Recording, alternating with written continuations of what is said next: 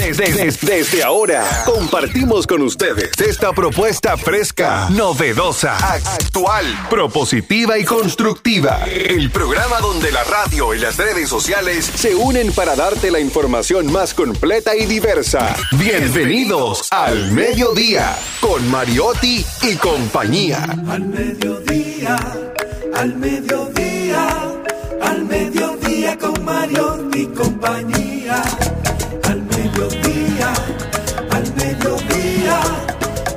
Al mediodía con Mariotti y compañía. Si tú quieres disfrutar de foros alternativos y de tuiteros rankeados, este programa es tu amigo. Tu revista meridiana para el talento una vía, para radio y redes variadas y con la canción del día. Al mediodía, al mediodía, al mediodía con Mario y compañía. Al mediodía, al mediodía, al mediodía con Mario y compañía. Si tú quieres disfrutar de página para izquierda, en la calle y el hogar, por eso no te lo pierdas, para que hablemos un poco de salud y nutrición. Vamos allí camino propio de moda y decoración. Al mediodía, al mediodía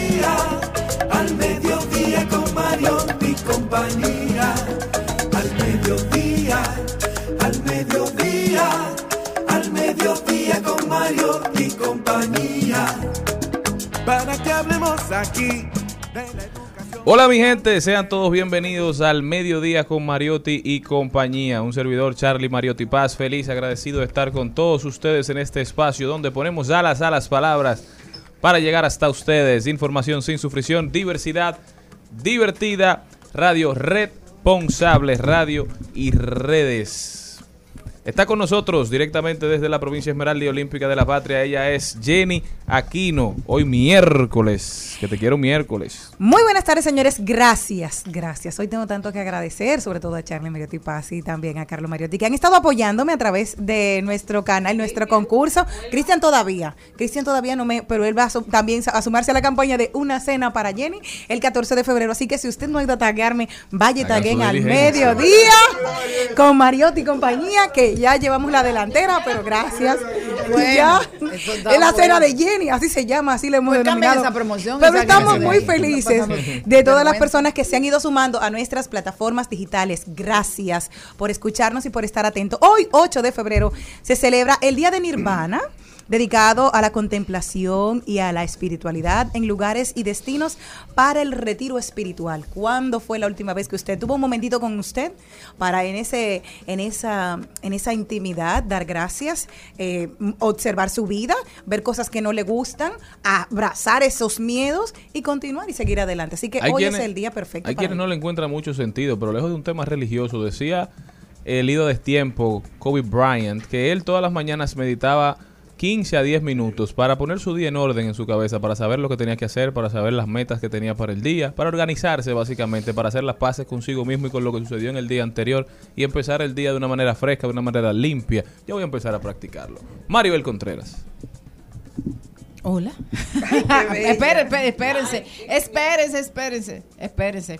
Hola señores, buenas tardes, mis queridos amigos. El señor don productor me dio órdenes precisas de que sea más animada, de que hable con más fuerza y de que disfrute eh, la palabra, el don de la palabra. Bueno, pues sí, yo creo que sí, que hay que meditar. Inclusive, eh, a veces, porque hay un problema con el tema de la meditación, por lo cual está mal visto en un lado y de otro, porque lo toman como un tema religioso. Y realmente una meditación es un encuentro con uno mismo, es un espacio de soledad, es un espacio de introspección. Por ejemplo, a mí me encanta meditar. Mi meditación es tan sencilla como esta. Yo voy al Parque Mirador o voy a cualquier campo y yo caminar en árboles, eh, en medio del árbol, de la, de la grama, con el sonido de los pajaritos, eh, para mí es un espacio de meditación donde inmediatamente, como toda la presión que yo tengo así como que baja, ¡fua! y me siento, entonces empiezo como a flotar me empiezo como a flotar. Pero sin embargo, para otra gente, eh, meditar se le hace fácil meditar en medio de la gente, en no lugares como en aeropuertos. Y hay gente que en- necesita una posición eh, estable, la, la, la que se estila. La-. Sí, las posiciones esas de yoga. Exacto. Que supuestamente también influyen en la relajación. Pero llévense de Maribel Contreras, señores, aprovechen el inicio del día. Es, es algo tan sencillo como este. Celine, ¿con qué tú te relajas? Hay gente que se relaja cocinando. No, ese no es el mío. ¿no? Hay gente, hay, hay- gente que, hay gente que medita mientras friega. Vamos a aprovechar pan. para presentarla porque ella está aquí con nosotros luego de, de una ausencia que nos dolió en el alma, ¿verdad? Pero ya llegó, llegó Pues otra vez. Sí, pero cuando ella no viene un día, a mí me hace mucha falta, entonces déjenme expresarlo. Ok. Celine Méndez. Bueno, muy buenas tardes. Yo de verdad que feliz, agradecida de Dios de compartir con ustedes, lamentando mi ausencia en el día de ayer, pero gracias a Dios me van a dar una segunda oportunidad. La gente de este programa sabe, pero el que nos escucha no. No puedo decir los detalles porque como medio sorpresita. Con relación a con qué yo, a qué- con qué cosa me relajo. Bueno, cuando nosotros Cristian y yo, que tenemos niñitos pequeñitos, es muy difícil relajarse. Pero uno busca el momento, ahora en esta etapa de mi vida, cuando, cuando mis hijos están con su papito, pues entonces yo estoy solita. Y ahí hay mucho tiempo para uno meditar. A tiempo de buscarte un papito también. Ahí, no me, ahí me puedo relajar más tal vez. Entonces ahí uno puede relajarse más y, y- y ahora en esta nueva etapa de mi vida que tengo que leer obligado, no es como dice don productor que hay que leer para estar activo, sino eh, la lectura siempre nos va a relajar. Y con relación a la cena, eh, yo no sé, dígame si la cena ya no va, porque ya no va la... la- Sí, sí, la cena va. y Lo que nuestro- no vamos a ganar nosotros. Yo no sé Instagram. ustedes, pero No, esa no. cena a mí me ha traído, yo no sé si es cosas positivas o negativas, porque a mí me han escrito de Ah, una pero manera privado. privada, quiero ir contigo. Entonces, yo por eso dije, Mándalos a comentar. no, yo, yo voy a cenar con él. Aprovechar para recordarle a las personas y a los que no lo saben para informarles. Este programa está realizando un sorteo. Usted puede ganarse una cena en este mes del amor y la amistad con uno de nosotros, con el que mejor le caiga, con el que más le llama la atención conocer o con la que más, ¿verdad? Hasta ahora, la que va ganando, por lo menos en comentarios, es Jenny Gracias Aquino. a Dios. La soltera más codiciada, tiene más de 100 comentarios de personas que esperan cenar con ella este Digo, 13. también ha hecho su, su.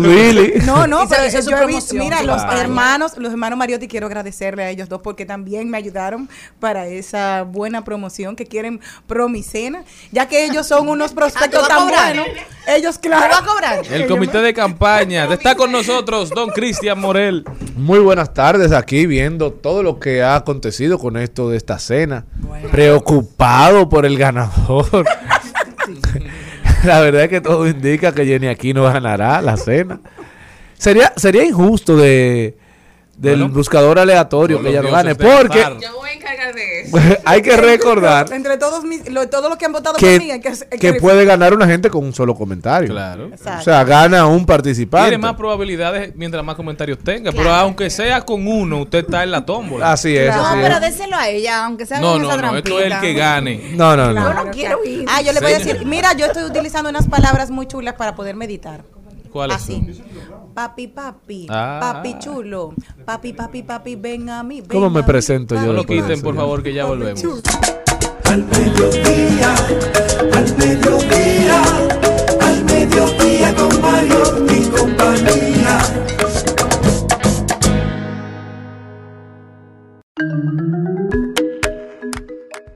Si usted quiere comunicarse con nosotros, recordar que nuestros teléfonos son 809-682-9850 y en la línea internacional 1883-380-0062. Transmisión por Rumba 98.5 FM para toda la provincia de Santo Domingo y el Distrito Nacional. Y próximamente a usted, que a veces está por el este, 94.3 para la provincia de Altagracia, Señor Mariotti. Bávaro y Punta Cana. Señorita. Además Señorita Mariotti. de que estamos en todas las redes sociales, Twitter y TikTok, Instagram, como al Mediodía Radio.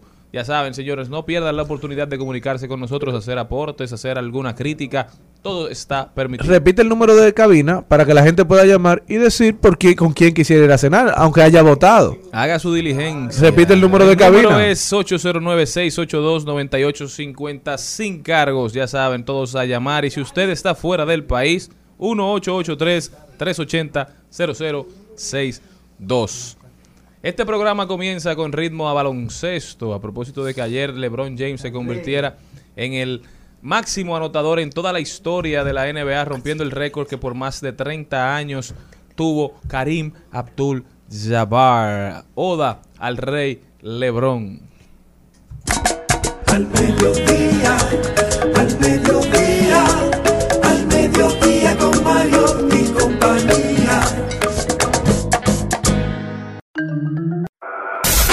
En al mediodía. ¡Ay! Lo dijo. ¡Ay!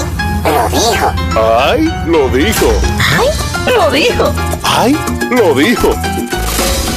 ¡Ay! Lo Bueno, y los que lo dijeron fueron unos periodistas norteamericanos a raíz de que ayer estaba siendo llevado a cabo el discurso de The State of the Union por el presidente Joe Biden que se dirigía al Congreso norteamericano. Pero lo que ha llamado la atención de las personas no fue el discurso solamente, que también fue muy, digamos, llamativo, fue, fue muy ocurrente el presidente y se sometió y puso temas que quizás debió guardar para otro momento, pero eso es otra discusión. Lo que se ha vuelto tendencia es lo que ha dicho un periódico norteamericano sobre la primera dama, la doctora Jill Biden. Dijo, esta doctora está loca. Sí. Aparentemente los demócratas han perdido todos los valores. ¿Por qué? ¿Por qué dijeron esto? Bueno, salió en cámara el momento específico donde la doctora Jill Biden, primera dama de los Estados Unidos, va a saludar al primer o al primer caballero de la nación o el segundo caballero que es el esposo de la vicepresidenta le dio. Kamala Harris.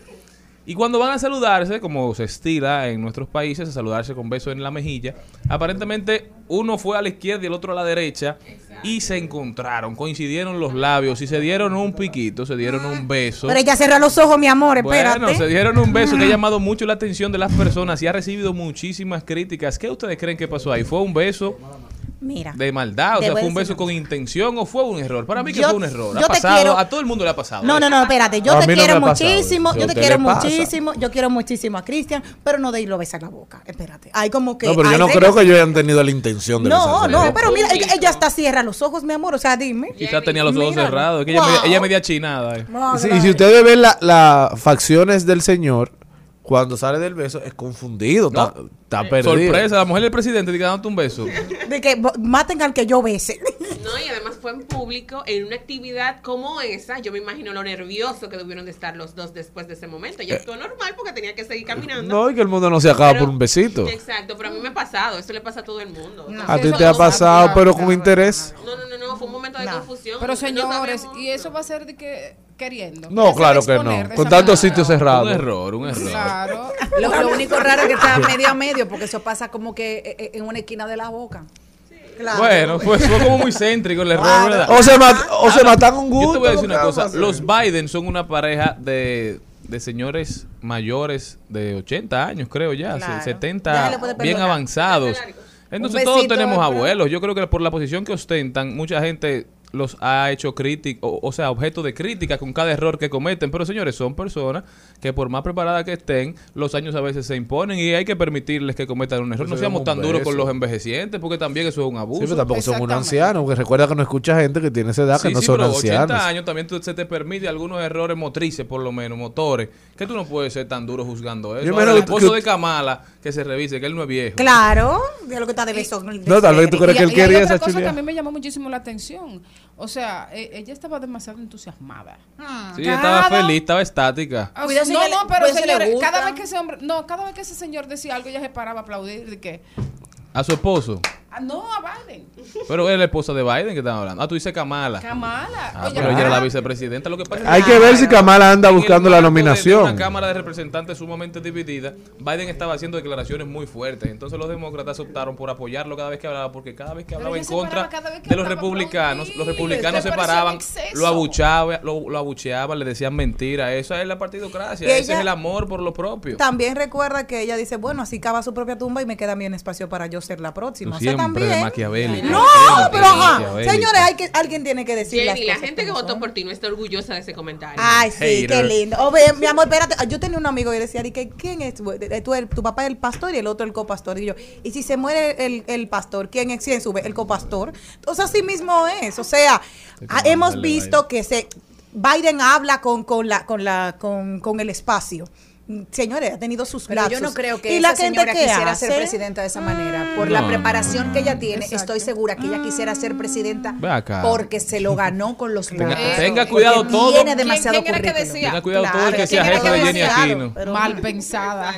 Señores, la que también lo dijo fue la presidenta ejecutiva del grupo SID, doña Ligia Bonetti, que criticó este martes el rótulo de hecho en República Dominicana por este no llevar la línea de marca país y aseguró que el mismo aumenta los trabajos institucionales de marca país que viene desarrollando la comisión oficial para garantizar el verdadero sello. Este sello industrial duplica los trabajos institucionales de marca país que una comisión oficial viene desarrollando para garantizar un sello con verdadero orgullo dominicano. El sector privado debe consensuar las iniciativas que apoya para no duplicar esfuerzos. Sigue dando problemas la aplicación de este logo único de marca país que por tanto tiempo fue un tema de conversación. Incluso el gobierno dominicano se ha desligado del tema marca país. Lo utilizó ahora en Fitur, gracias a Dios, porque el año pasado no lo utilizaron, alegando que iban a utilizarlo en unas ferias que abarcaran otros pilares y no solamente el turismo. Pero lo utilizó ahora en marca país. En el stand de Dominicana sí estaba el logo de marca país. Pero doña Ligia Bonetti, que fue de los empresar de las empresarias y de los grupos empresariales que apoyó esta iniciativa, incluso de los que pagó el diseño de este logo, de los que han invertido sangre, sudor, lágrimas y muchos recursos para que este logo país, este logo marca país, sea por el cual nos reconozcan a nivel internacional, bueno, dijo qué es lo que está pasando, por qué no le están haciendo atención, porque el gobierno siempre ha dicho, esto fue una iniciativa privada, esto fue inversión del sector privado. Bueno, pues el sector privado se está quejando, háganle caso. Esto y mucho más en el programa de hoy. Al mediodía, al mediodía, al mediodía con Mario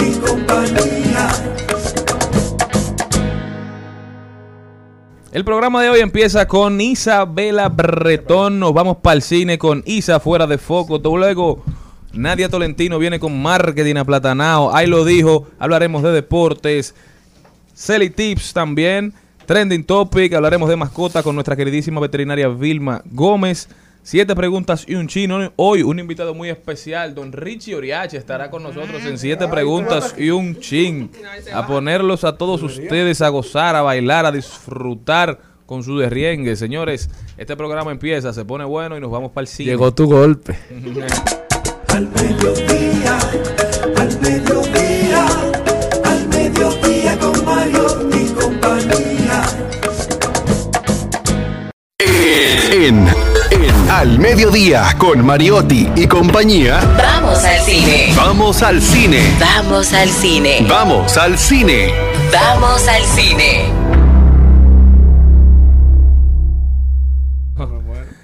Isabela Bretón, Isa fuera de foco, está ¿cómo con están? nosotros. ¿Cómo estás, Isa? Bien, bien feliz de compartir con ustedes. Cuéntame qué tiene el cine, qué nos trae el- la pantalla chica y la pantalla grande. Bueno, saben que hemos hablado bastante de lo que ha ocurrido con Netflix y, y compartir, ¿verdad?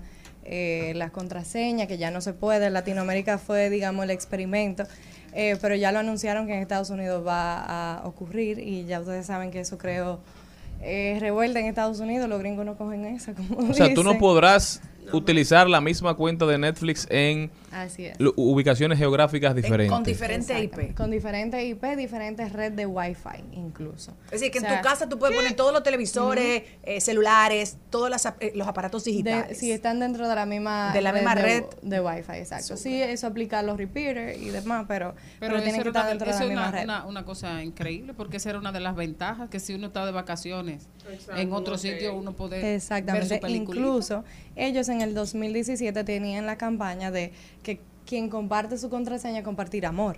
Y ahora, bueno, pues eh, todo el mundo ha sacado eso, incluso ellos eh, tenían esa campaña en Twitter y demás, y todo el mundo está sacando eso a relucir porque dicen, bueno, algo que ustedes mismos sabían que era la ventaja de su plataforma, pues entonces ahora lo están usando en su contra.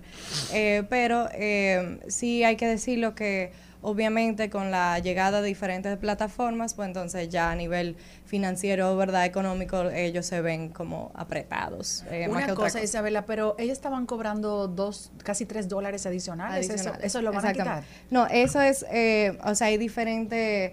Por ejemplo, yo tengo un plan, a mí me cobran Tres para ese, tener una persona y para, adicional. y Ah. para yo tener la casa de Jarabacoa, yo tengo que pagar esos tres dólares. Exactamente, así es. Lo que pasa es que nosotros Latinoamérica eh, ya lo habíamos experimentado y ya lo estamos eh, pagando, pero en Estados Unidos todavía eh, no era el caso.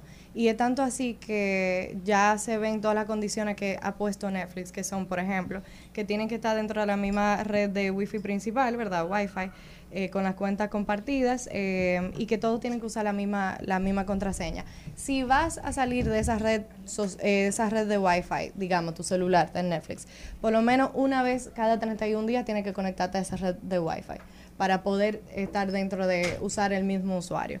Eh, y si hay alguien que inicia una, una sesión en un lugar diferente, pues entonces solamente tiene siete días consecutivos para utilizarlo. Después de esos siete días Una consecutivos, pues entonces tiene que volver a entrar a la red principal en la cual... O sea, el eh, que se va de vacaciones solo tiene siete días. Sí, Pues seguimos viendo, consecutivos. seguimos viendo el impacto de la pandemia, porque al final todo esto viene del crecimiento que ellos estimaron a raíz del crecimiento que tuvieron en los años pandémicos, donde todos estábamos encerrados y todo el mundo empezó a utilizar Claro. estas plataformas de streaming.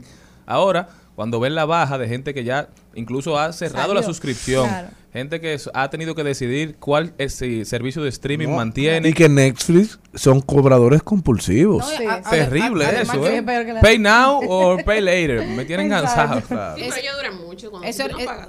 esa, era, esa era la única salida antes Netflix. Claro. Sí, y Netflix Entonces el presupuesto podía ir ahí, pero ya no puede ir ahí porque Ya, estamos haciendo, viviendo la vida, como dice. Entonces- pero es un poco extraño porque hay muchas personas que incluso están trabajando de modo remoto, pero en diferentes ¿Y locaciones. qué tú o sea, crees que pase. Isa? ¿Que, que más gente se Más- suscriba o que las personas empiecen ya a abandonar A migrar, Netflix? a Yo creo que ya tan, ya hemos visto una inclinación hacia emigrar. Eh, ellos han querido como que echar para atrás con algunas de las condiciones que han puesto. Sin embargo, ya la persona, eh, es lo que como el top of mind de la persona con Netflix es como un disgusto. Por lo menos en mi casa, aparte de que eh, me ponen más condiciones, no me están trayendo tampoco un contenido nuevo en comparación a las otras plataformas. O sea Habría que que- encontrar qué ver. Exactamente, pero, todo eso nuevamente va a entonces en qué se van los fondos. ¿Tú sabes O sea, quién yo creo que gana? Yo creo que solamente están ganando los youtubers, los podcasters. Sí.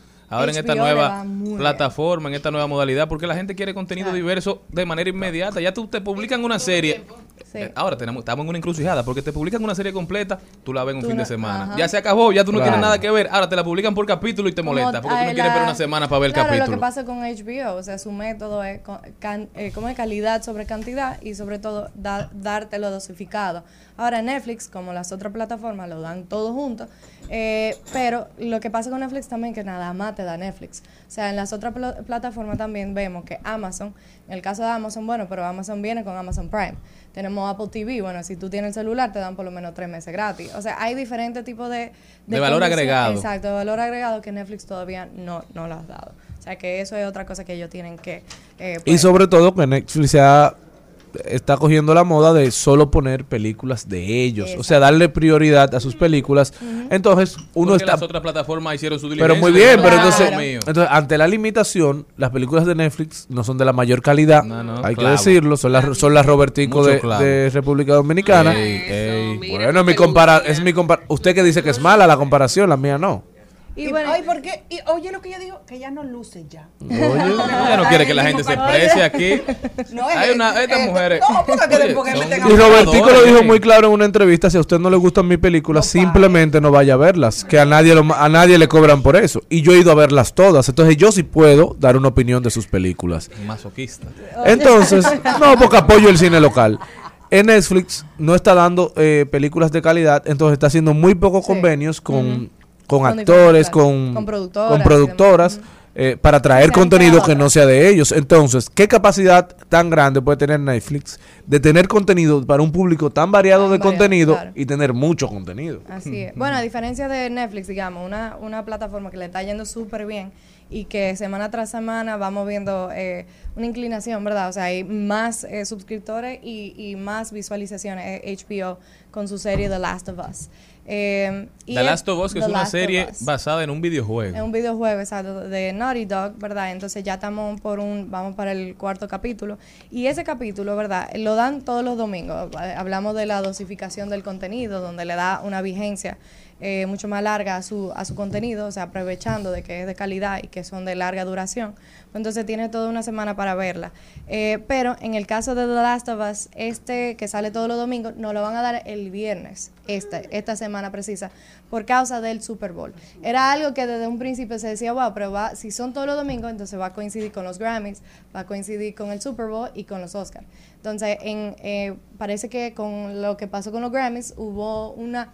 Incluso ni siquiera se, se vio tanto porque supuestamente fue uno de los episodios más vistos la semana pasada. Sin embargo, eh, no se quieren tomar eh, el riesgo con el Super Bowl, que verdad No, sabemos no quieren que- competir, y más no si ya lo tienen ahí, cambiaron el día. Sí, yo, Bien. para mí es súper inteligente, no, es- no era ni siquiera algo como eh, debatible. Si ya está el contenido, ¿por qué no? Y es una plataforma que tiene esa, esa facilidad, no es un, es un programa de televisión que tiene, ¿verdad? Eh, su segmento como tal y un horario fijo. Eh, en este caso vamos a ver qué pasa con The Last of Us esta semana, porque todo el mundo está eh, bastante ansioso de que lo hayan cambiado. Hablamos de Netflix que se ha abocado a producir contenido en diferentes partes del mundo. Ahora viene con una iniciativa muy interesante. Viene con una serie basada en el personaje que para muchos fue el favorito Así de es. la serie del hit de, las, de la Casa de Papel, Berlín. ¿De qué se tratará esta yo serie? creo que incluso con esto vamos a ver, ¿verdad? Muchas personas que no van a querer salirse o volver a entrar eh, a, a Netflix precisamente porque Berlín fue uno de los personajes eh, más que más generó controversia en lo que es la Casa de Papel.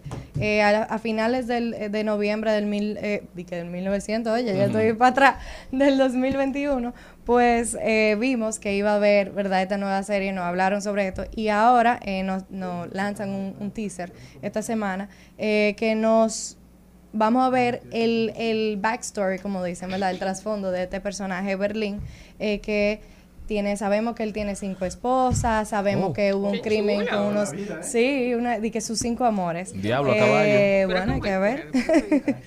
Eh, sabemos que él es el hermano del profesor, que probablemente vamos a ver eh, participación de, del profesor dentro de esta serie. Eh, pero tampoco es que hay mucha información sobre, por ejemplo, la historia de su- la muerte de su papá o cómo él conoció a Palermo, que fue otro del amante de Berlín, eh, Marsella y Bogotá. O sea, hay varias historias que podemos descubrir en, en esta sola, en este spin-off, eh, como se le llama, y que estamos ansiosos por ver, porque realmente yo creo que Berlín era uno de los personajes más interesantes. Eh, sabemos también que él robó los 434 diamantes, o sea que también se puede explorar eh, esa historia. tiene una historia. Este personaje cuenta con su propia historia. Exacto, yo creo que más de una temporada incluso solamente con Berlín, vamos a ver. Y yo creo Eh, que entre Berlín y Tokio estaba la, el cariño de la gente. Sí, fueron los 100%. personajes y el profesor también. Esos tres personajes fueron los que cautivaron más a las y personas que por sus probablemente van a backstories. estar en estas también. Claro, seguro aparecen eventualmente, por lo menos el profesor. Sí, eh, tenemos en el, o sea, sabemos que nos presentaron dentro del, del teaser, ¿verdad? Se ve a Kelia, Cameron, Roy, Da- eh, Damián y Bruce, ¿verdad? Que son, van a ser personajes recurrentes. Eh, todavía nos faltó ver a Palermo, nos faltó ver el profesor y Tatiana, pero eh, yo creo que sí van a aparecer de alguna forma u otra, vamos a ver. Todavía no han dicho que, que sí han concluido con la, con la filmación, pero se empezó desde, o sea, desde el septiembre de 2022, o sea que lo más probable ya estén eh, terminando. Eh, vamos a ver cuándo nos dan esta, esta serie, eh, pero estamos conscientes de que va a ser esta, este año y que muchas personas nuevamente se van a, a, eh, a suscribir, ¿verdad?, a lo que es Netflix. Si se han salido, bueno, ya saben que, que viene la serie de Berlín eh, y que no pueden compartir sus contraseñas, así que vayan haciendo su diligencia. Eh, sabemos que esta semana es la semana del amor, ¿verdad? Esta y la siguiente. se Del puede- amor. del amor y la amistad. La otra. Esta semana, la El próxima. mes, el mes, claro. el mes, Todos sí. los días. Todos los días. la- Pero para aquella persona Eso que para se ti quieren... que tiene un esposo romántico. Oye. Exacto, que le Y el artista. oído. Y le escribe. Oye, que me canten el oído. Le canten, literalmente, señores, le canten el oído, le escribe Pero y le enamora con Ay, no promuevan eso. No, eso es Eh, Isabel está casada, para los que no saben, con Sergio Echenique, cantautor artista. dominicano. Una. Isa, ¿qué te ha parecido la, pre- la miniserie Inundación? Ayer, Ese no lo he visto todavía. ayer Me tuve la oportunidad de verla en Netflix. ¿Y la verdad me pareció interesante. O sea, Sí. te invita a ver el próximo capítulo. Y yo creo que eso es lo que Yo uno busca al final, verla, es buena. Yo, yo estuve viendo el fin de semana Macho Alfa. Macho alfa también. Eh, son- ¿Qué tal? Es para reír, está chévere. sí, uno sí. Reírse. ferretería fue que pusieron. Yo lo que quiero es que me digan las películas románticas que voy a disfrutar luego de mi Ah, cena. Cuéntame, luego de mi Bueno, cena. exacto. Recuerden que pueden ir a votar en poniendo- al medio. No, esa es la- película que tú vas a ver el 14 porque la cena es el 15. No, se pueden ir yo puedo ir 14 mood. también. Exacto, se pueden ir poniendo toda la semana, pueden ir viendo películas románticas. A mí me, a mí me gusta ir poniéndome, ¿verdad? Como en sintonía con, con esas emociones. Eh, para Netflix, para personas que tienen Netflix, eh, pueden ver una película que a mí me encanta, se llama No es tan fácil, con Meryl Streep y Alec Baldwin. Es, o ya, ya tiene su tiempo, ya tiene casi 20 años, pero es eh, una comedia romántica, trata de Meryl Streep, ¿verdad? Que es Jane, es una madre de tres hijos ya mayores y es dueña de una repostería en Santa Bárbara. A pesar de estar divorciada de hace años de Alec Baldwin, eh, Jake, eh, que está casado, bueno, pues entonces Jane, que Meryl Streep se convierte en la otra. Yo creo que Ah, yo la he es- visto, es buena. sí, es chula, es chévere. Es una película gusta. que uno puede ver más de una vez porque es bastante cómica. Estamos hablando de que son dos actorazos eh, y es para pasarla bien y reírse y, y Keanu Reeves aparece también sí, en esa exactamente. Steve Martin. O sea, yo creo que es como para volver a ver esos eh, superactores y, y y reírse un poco. Eh, para los que no son tan felices, los que les gustan la co- la- las películas románticas un poco más tristes, está One Day eh, con Anne Hathaway, ¿verdad? Que está en Netflix. Netflix. No voy a decir mucho porque eh, es muy triste. A mí me da pena, Ah, pero no. también a mí me encanta. ¿Y de pero qué es la bonita. película? Bueno, Esa no eh, digamos que es una pareja que decide tener una noche, ¿verdad? Luego de graduarse de la universidad. de- esa- bueno, no, ese es Love and Other Drugs. Que también Anne- Dura Anne esa, Hathaway, con Jake Gyllenhaal y, y Anne Hathaway. Buenísima también. eh, Y está en Netflix también. Eh, pero One Day trata de una pareja que no es tan vista como Love and Other Drugs. Eh, pues ella y un chico deciden tener una noche de aventura luego de graduarse de la universidad y deciden que ese mismo día, cada año, se van a reencontrar, cada cierto eh, tiempo. se Ay, van la a canción de. Maluma. Mira y qué tener pacto. esa- esa- sí, es como un pacto. Y bueno, vamos viendo el desarrollo de ese amor y desamor durante eh, los años. Isabela Bretón, nuestra queridísima Isa, fuera de foco en todas las redes sociales, ¿verdad? Sí, sí es. Isa, muchísimas gracias. Para nosotros es un placer siempre compartir con ustedes. Ya saben, si no tenían nada que ver, ya tienen bastante. No se muevan de ahí que continuamos. No se me ocurre nada para encontrar la cura a esta confusión. Sé que el silencio calma, pero a veces no. Sé que el amor, aunque es idiota, suele entender cuando duele y cuando no. Aunque le gusta admitir que soy nada sin ti. Al mediodía, con Mariotti, con Mariotti y compañía. Seguimos, seguimos, seguimos con Al Mediodía, con Mariotti y compañía. El Al Mediodía dice presente. Dice presente el músculo y la mente. El músculo y la mente. Estamos en deportes.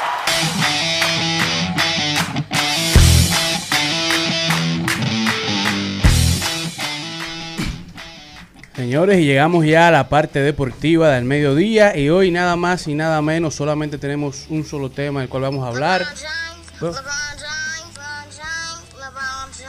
No entendimos, Carlos. LeBron James. Ah, ok, yo, yo entendí que San Valentín. Eso fue un clip que se hizo vi- viral de un niño diciendo el nombre de LeBron James, pero hoy todos estaremos comentando y alabando la grandeza del rey LeBron. Muerto. Ya que en el día de ayer LeBron James logró ya romper un récord histórico, un récord que estuvo eh, marcado en la NBA por más de 38 años, el récord del máximo anotador de puntos de todos los tiempos de Karim Abdul-Jabbar. LeBron James en el día de ayer logra pasar a Karim Abdul-Jabbar, el rey de las anotaciones, 20 temporadas, 1410 partidos, 38.390 puntos. Y contando pasa líder de anotaciones que marcó esta racha en el 1984 y para todos los que les gustan eh, todas esas teorías raras y extrañas aquí le tenemos una.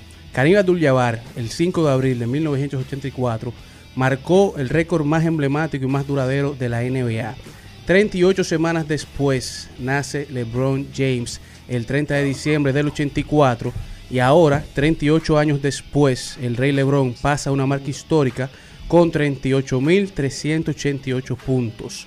dígase 38, 38 y 38. O sea, que hay que jugar el 38. Hay que jugar el 38 en la loto. Maestro, salga de ese cuerpo. Probablemente. No vaya a salir mañana. a- a- alias mayonesa. Probablemente el récord estadístico, estadístico individual de mayor valor en la historia de la liga, LeBron James, primero, sus primeros 29 puntos, el octubre 3 contra los Kings, fue el día que debutó. Luego sus primeros mil puntos fueron contra Boston en el 2004. Sus primeros cinco mil fueron contra los Bobcats, que ahora son los Hornets, en el 2006. Llegó a los 10 mil puntos contra Boston en el 2008. Los 20 mil contra Golden State en el 2013. Y los 30 mil contra San Antonio en el 18. Y ocupó el segundo lugar contra los Washington Wizards en el 2022. Y ahora es el número uno en el 2023 contra Oklahoma. Primero en puntos, el número 4 en asistencias, el número 9 en robos y el número 9 en tiro de 3 en toda la historia de la NBA. Un jugador que ha sido sobrevalorado, dicen muchos, un jugador que es de pase primero, un jugador que se ahoga, un jugador que no es clutch, que no lanza bien, que no es tirador y que se está poniendo viejo. Todavía en la temporada 20 sigue dominando la NBA como el número 1. El número quinto en averaje de anotación en todos los tiempos, detrás de Michael Jordan que es el número uno con 30.1. A Jordan lo sigue Will Chamberlain con 30.07. Y luego vienen Elgin Baylor, Kevin Durant y LeBron James. Y LeBron se encuentra a punto .06 de Kevin Durant y a punto .14 de Baylor. Uno de los mejores anotadores de la historia, para los que dicen que no es anotador. En averaje de puntos, digas en estadística, en números, porque todo sin números es poesía. Y no solamente por longevidad logra, logra marcar este récord, sino que su averaje de puntos histórico es la razón principal por la que logra romper este récord luego de 38 años, marcándolo Karim Abdul-Jabbar. Es el jugador con el mejor porcentaje de tiros de dos en la NBA en su historia, mejor que Kevin Durant, mejor que Kobe Bryant, mejor que Jordan a través de toda su carrera. El número 9 en tiro de 3, el número 4 en asistencia. Ha tumbado toda la narrativa que se ha mantenido constante de que sus odiadores, en su mayoría, dicen que no se basan en datos, todos sus, sus datos que ellos dan y todo lo que comentan en esta narrativa, que no es clutch, que, es- líder en puntos. Pero LeBron James es el líder en puntos clutch de la historia de la NBA, desde que se empezó a registrar el play-by-play en la temporada del 96. LeBron James ha logrado anotar más de 26 mil puntos. Es el único jugador, aparte de Kobe Bryant, que pasan la marca de los 2.000 puntos en tiros de clutch, en playoff y en temporada regular. Es el segundo con más cantidad de tiros aceptados para empatar o ganar unas finales en el cuarto cuadro en este tiempo, seguido por, eh, detrás de Kobe Bryant, que es el número uno con 88. LeBron cuenta con 81 tiros, son los únicos que pasan los 80 tiros para empatar o ganar un partido en finales y en playoffs. Ha tenido cinco buzzer beaters, dígase cinco tiros que ya se está acabando el tiempo en playoffs, la mayor cantidad en la historia de la NBA para ganar un partido. Ha pasado a Michael Jordan en puntos, a Magic Johnson en asistencias, a Larry Bird en triple docenas, a Allen Iverson en robos y a Will Chamberlain en tiros de campo. O sea, cuando tú hablas de ese listado de jugadores emblemáticos de la NBA, LeBron ha logrado pasarlos a todos. Todos fueron superestrellas por ser los mejores en ese En departamento. Y él los sobrepasa a todos en número. que es una de las grandezas de LeBron James, que es el único en la historia que puede liderar en todas las áreas, por lo que nunca habrá un jugador como él. Pero LeBron James ha mantenido números como nadie, ha hecho historia en las finales, liderando ambos equipos en, en puntos sentados, en robos, en rebotes, en tapones. Es el único que lo ha hecho en reiteradas ocasiones. Lo hizo en el 2016, lo hizo en el 2017. En el 2017 también fue el único jugador en contar con una triple docena como averaje. O sea, estaba anotando do- dobles puntos en rebotes, asistencias y en tiros. Mientras que LeBron James, la única estadística en la carrera en la que Jordan supera a LeBron en robo es en robos en temporada regular, pero en playoff LeBron le pasa. Luego de ahí ya digas en puntos, en, en rebotes, en asistencias, en anotaciones, en tapones. LeBron James pasa estadísticamente a Michael Jordan en su carrera por la NBA. Definitivamente, si nos vamos a los números, si nos vamos al atletismo, al atleticismo, como tú lo quieras poner, que se ve en, en LeBron James, es totalmente superior a Michael Jordan. De eso no cabe la menor duda. Pero son dos jugadores que juegan posiciones diferentes. Uno es small forward, que es el caso de LeBron James, y Michael Jordan Shooting era shooting guard. Entonces, las aptitudes físicas, por lo menos, que tú necesitas para jugar ambas posiciones son diferentes. Por eso van a ser jugadores diferentes. Pero LeBron ha demostrado su superioridad. Ahora, él, cada vez que se habla de si LeBron es el mejor de los tiempos, siempre sale a la conversación Los anillos. que los anillos. LeBron ha ido a más de 10 finales de la NBA, solamente ha ganado 4.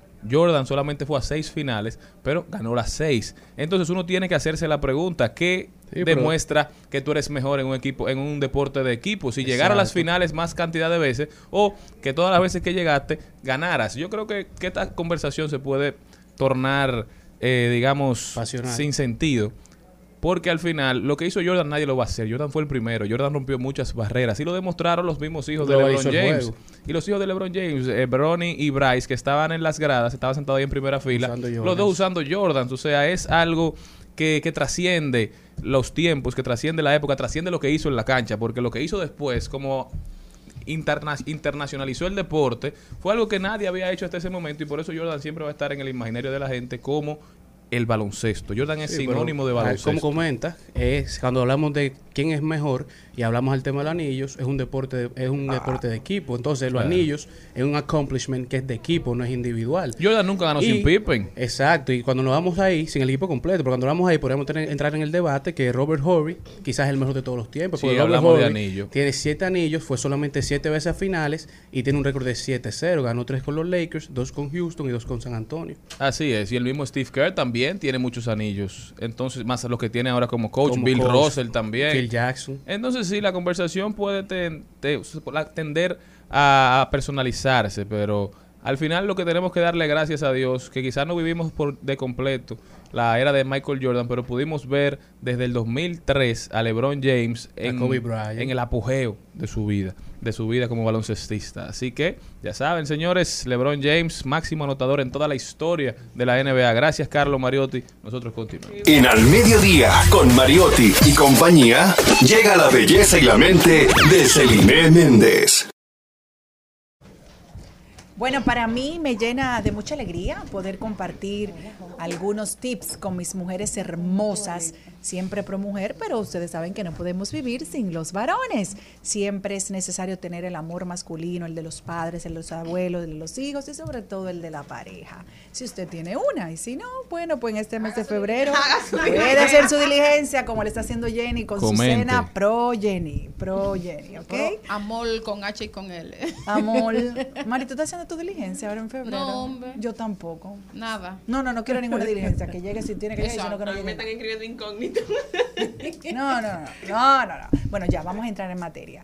Eh, en esta semana quiero hablarles de algunas recomendaciones. Hay unas características que siempre van a ser vitales. No importa la época que estemos viviendo, porque siempre eh, los precios de las cosas bajan. Es muy raro, digo que suben, es muy raro que bajen.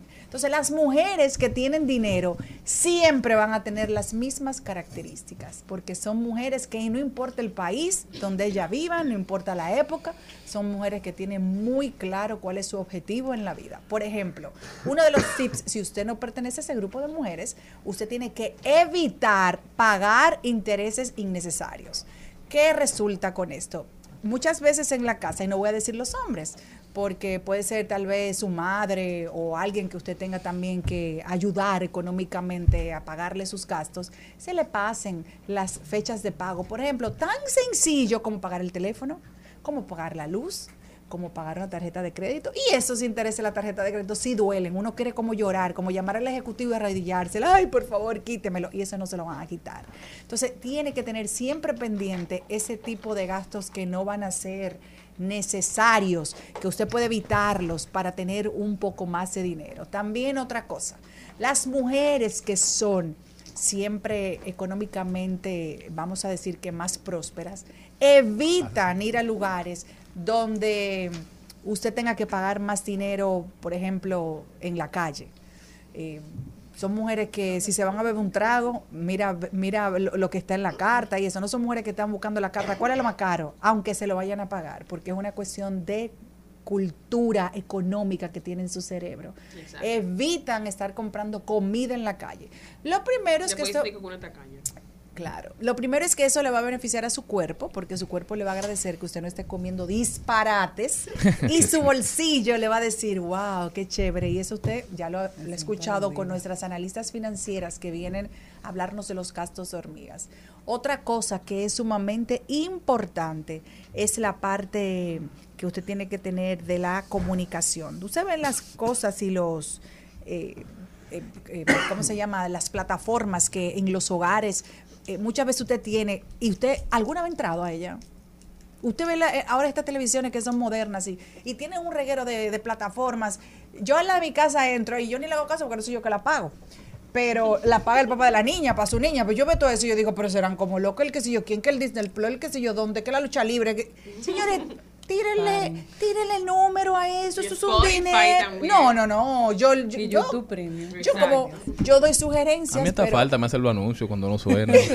Pero yo te premium también. No. No, en mi, Yo en no mi- tengo nada Sí, yo premium. Tú sé. no tienes nada premium, tú oyes mucho anuncio. Yo, yo lo canto y de todo lo. Somos uno. Bueno, esa es una buena estrategia. Aprenda a querer y a disfrutar los anuncios. Bueno, si, si quiere, por lo menos tenga una o dos de las Bueno, que sean el, el- el- necesarias. perdón, el único anuncio que yo no recomiendo que tengan, o sea, que, que le hagan, porque me ha pasado a mí, he estado a punto de quedarme. A veces yo hago meditaciones por YouTube. Y a veces estoy Ay, meditando y me ponen, me, oye, me ponen un, un rap y yo no sé cómo yo no me muerto. Exacto, me ha pasado, me ha pasado. Bueno, esos son algunos de los tips que tengo para estas semanas, porque las mujeres que somos planificadas mm, siempre estamos tranquilas, porque las situaciones económicas van y vienen, uno no tiene problemas. Esas son situaciones porque usted tiene que planificar. Y si el que está cerca de usted no se deja planificar, planifíquelo, que al final esos beneficios también usted lo va a ver.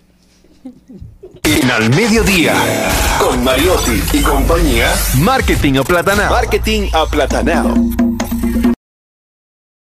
Está con nosotros Nadia Tolentino, nuestra queridísima Nadia Tolentino, experta en marketing, y viene a platanarnos algunos conceptos. Nadia, ¿cómo estás? Bienvenida a tu casa. Súper bien, comodísima, escuchando los consejos de Celine. Ahí Tiene está. muchas bien. aplicaciones.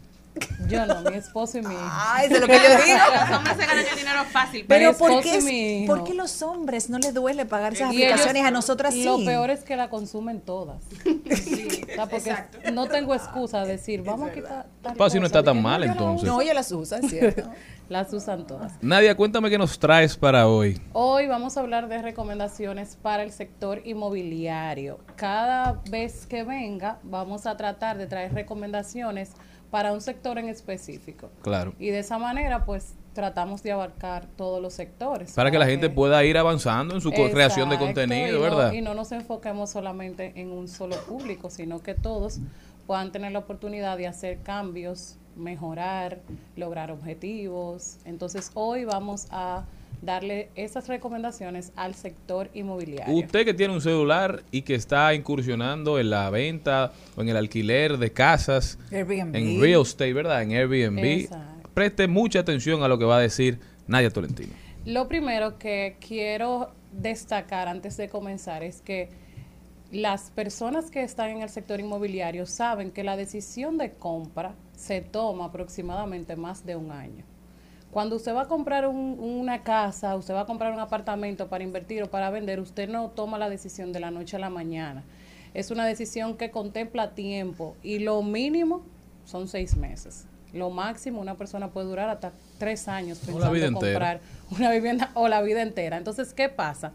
Que tú tienes que adaptar tu contenido a ese proceso o a ese comportamiento del consumidor. Y lo que vemos en redes sociales de los que tienen sector inmobiliario es que todos los días están en el proceso final, que es decisión de compra. Tú entras y a una página del sector inmobiliario y tú vas a encontrar un catálogo de propiedades, desde Punta Cana, La Romana, de lujo y todo, pero no encuentras contenido que te apoye a tomar la decisión de una manera más inteligente. No es lo mismo el que está buscando una casa que tiene tres hijos que una pareja que se está recién casando y va a buscar una casa. Entonces, mi primer consejo es adapta tu contenido a un público en específico o adapta tu contenido a una realidad en En específico. pocas palabras, deje de estar tirando pata voladora. O sea, de- deje de estar publicando tantas propiedades una detrás de la otra porque yo me voy a perder en ese catálogo.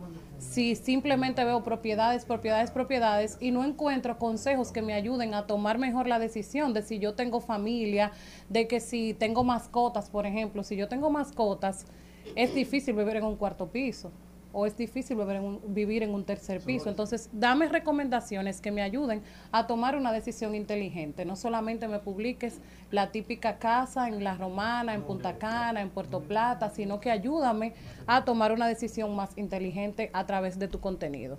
El consejo número dos es, dejen de pensar que Instagram es una valla. Si ustedes entran, si ustedes buena, entran a una página de cualquier asesor inmobiliario, van a encontrar una casa con una foto de ellos delante, pequeñita. abajo. ¿Por qué se quieren vender ellos? Entonces, entonces, vamos a dejar ese formato para las vallas. Que yo vaya, por ejemplo, eh, camino a Punta Cana y yo vea esa propiedad y vea tu foto, tiene mucho sentido. Pero si yo entro a Instagram y veo en todas las propiedades que tú tienes tu foto debajo, no me hace ningún sentido. Entonces vamos a dejar de utilizar la plataforma como si fuera una valla. Y para que no se escuche como tan, wow, Nadia me está bajando, me está bajando el ánimo. Por ejemplo, una valla publicitaria debe tener de 7 a 8 palabras como máximo. ¿Por qué? Porque el- ¿Cuántas? de 7 a 8 palabras como máximo. ¿Por qué? Porque el tiempo de enfoque, el tiempo de atención que tú tienes es muy corto. Si nosotros llevamos ese principio a las redes sociales, pudiéramos hacer títulos Mm. más llamativos. O sea, haz tus títulos con un porcentaje de 7 a 8 palabras como máximo. ¿Para qué? Para que tus publicaciones sean más atractivas. Un ejemplo, compra una propiedad con 4 millones de pesos. Usted le pone el monto, que eso de una vez, de que uno ve el número de una Ya, exacto, ya se está adaptando a tu presupuesto. Cuatro millones, tres habitaciones. Es, ya. Ahí ya tú tienes. Ahí ya tú tienes todo. vivo. Ahí ya tú tienes todo. Entonces, trata de llamarme la atención con un título atractivo y utiliza ese mismo principio si te gusta eh, llamar la atención a través de un buen título. Y el otro, que también se lo recordé, haz que tu contenido sea útil para mí que sea útil para una típica familia dominicana, para una familia que recién se casa, para una pareja con hijos, una pareja sin hijos, una pareja con animales, una pareja sin animales, porque no vamos a buscar lo mismo. No es una propiedad de tantos kilómetros cuadrados, es una propiedad que debe tener características específicas para mi necesidad. Y por último, crea contenido educativo. Enséñale a tu futuro cliente lo que él debe hacer antes de comprar, después de comprar o al momento de comprar. Porque muchas veces solamente se enfocan, como le dije al principio, en esta casa tiene tantos kilómetros, tiene tantas habitaciones y no me ayudan, no me educan. No, ser- no ser ¿Qué un simple vendedor, sino un asesor inmobiliario al Exacto. final. Y concéntrese también en la postventa. Porque puede ser que tú compres una propiedad ahora y que tú tengas un, que te vaya muy bien con ese asesor inmobiliario y que tú lo recomiendes. Entonces también concéntrense en la parte de la postventa.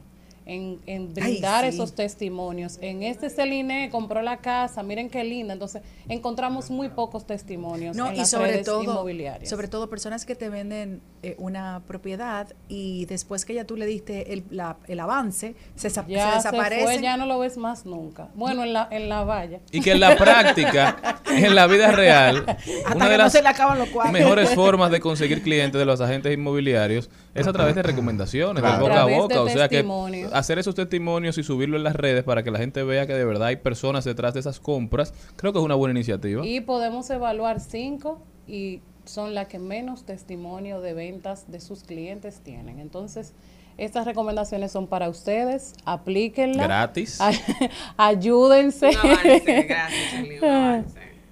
Nadia, muchísimas gracias de verdad. Yo creo que todo lo que hace siempre arroja mucho crecimiento y conocimiento a todo el que nos escucha, el público de Al Mediodía Radio. Agradecido eternamente de ti. ¿Cómo pueden continuar esta conversación contigo? Gracias a ustedes siempre por el espacio tan feliz. Me pueden encontrar a través de Nadia Tolentino en Instagram, en Facebook y también pueden escuchar mi podcast estratégicamente hablando en Spotify, Google Podcast. Apple ¿De qué hablan ahí, Nadia? Hablamos de marketing, Tu estrategia, último, tu último capítulo, ¿de qué fue? Mi último capítulo es de cómo monetizar en Instagram. Ya ustedes saben, señores. Pero mande eso al grupo. Señores, recuerden que para comunicarse con nosotros solamente tienen que marcar al 809-682-9850 y la línea internacional 1883 380 0062. A partir de la semana que viene nos estaremos escuchando por Mambo 94.3 FM para todo el este, la provincia de la Altagracia, Bávaro, Punta Cana. Ya saben, señores, nosotros continuamos luego de la pausa. Una me desesperé y le dije yo no sé. Ven mañana,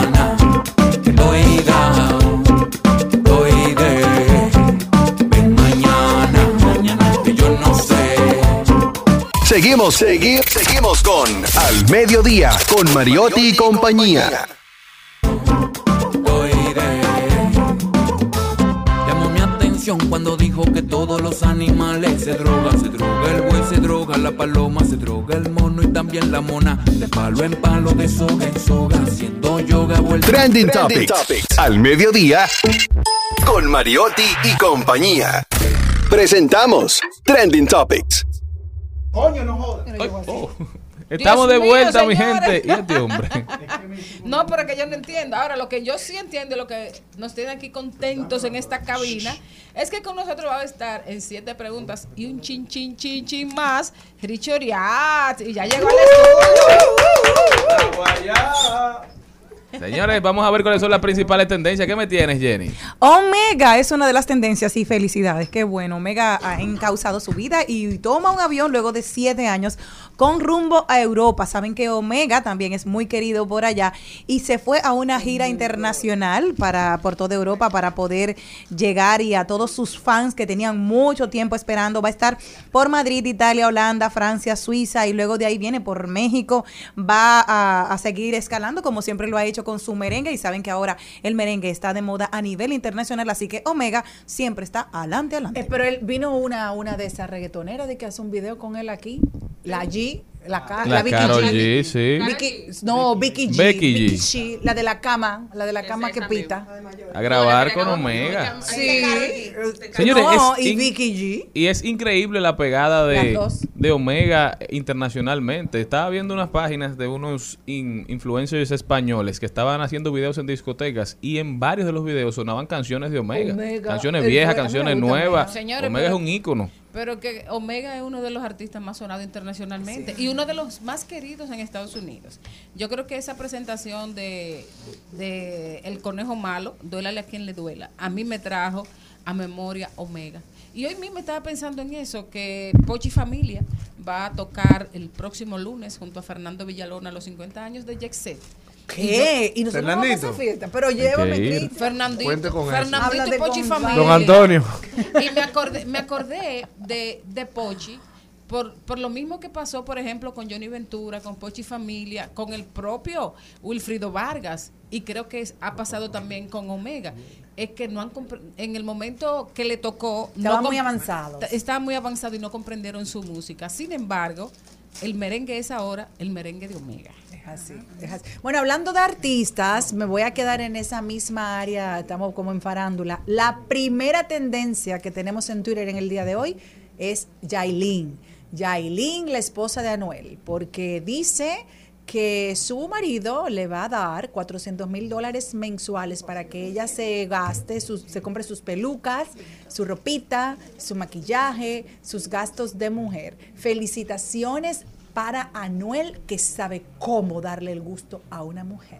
Bueno, ese gusto está caro. Bueno, y también es tendencia la fuerza del pueblo, aunque este programa no es político, hay, hay pinceladas. Ha sido un día de mucha energía para ese partido. Por un lado, Mar Fernández hizo una encuesta de que, a qué debería aspirar si a senador o ¿Y qué alcalde. ganó? ¿Qué ganó? Y ganó a senador. El, el señor Rafael Paz anunció hoy en un programa que va como alcalde del Distrito Nacional. Y el senador, ex senador por La Vega dijo que renuncia de la fuerza del pueblo porque por más que trató, no pudo hacer su trabajo. Rogelio. No, Euclides. Ah, Bueno, señores, le deseamos suerte a todos, a todos. Otra vez el ataque del colegio médico. Ahora anunciaron que ni mañana ni pasado cogerán seguros de ninguna de las ARS para consulta. Solo atenderán emergencia y pacientes críticos. Este lío pica y se extiende. Yo creo que ya es hora de que se pongan de acuerdo porque quien está sufriendo es la gente. Quien está sufriendo es la gente con necesidades de salud. Así que con eso no se juega. Ustedes hicieron un juramento que deben respetar y que está por encima de todas las cosas. Con la salud no se juega, basta ya. Pónganse de acuerdo, resuelvan lo que vayan a resolver, pero dejen a la gente atenderse. Continuamos. Garras, picos, pelos, plumas, plumas y colas. En al mediodía, ha- hablemos de mascotas.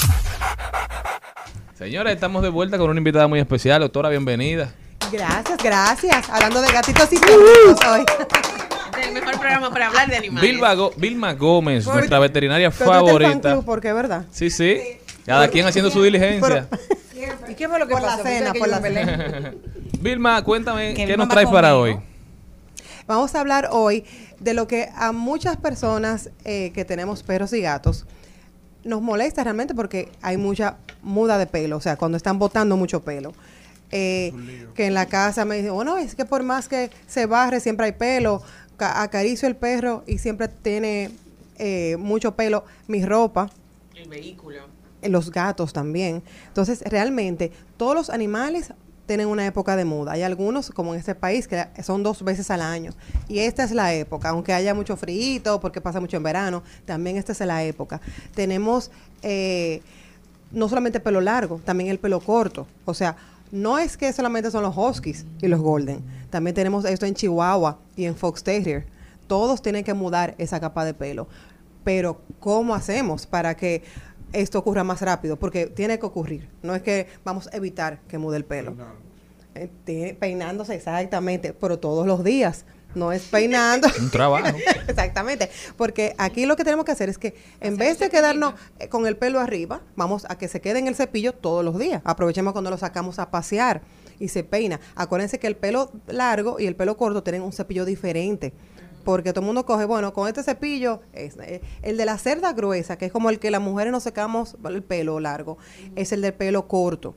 Y los que son como si fueras es- cerdas eh, puntiagudas son las de pelo largo, como los chisú, el perro, eh, el husky. Y ellos no sufren, o sea, no les ala el pelo, porque, claro, porque hay que desenredárselo, porque tú sabes que hay muchos que son traviesos, que se eh, rozan con la tierra, con de todo, se le hacen nuditos, todo eso no sufren ellos, porque, óyeme, yo soy una mujer ruina, a mí no me gusta que me pongan la mano en la cabeza, me Uy. molesta. Sí. Estamos hablando de los perros. Sí, ¿eh? yo sé, pero si no me gusta a mí como gente que me peine y que nadie me Ah, sobe la sí, cabeza, ¿verdad? imagínate Sí, yo a un animal. Buen símil, sí. La cabeza. Bueno, realmente para eso no debemos esperar que se hagan nudos. El nudo es porque hay un o a un problema de piel o se está rascando mucho en una zona. Para eso están los, la clínica veterinaria y la área de peluquería, para que ellos desenreden.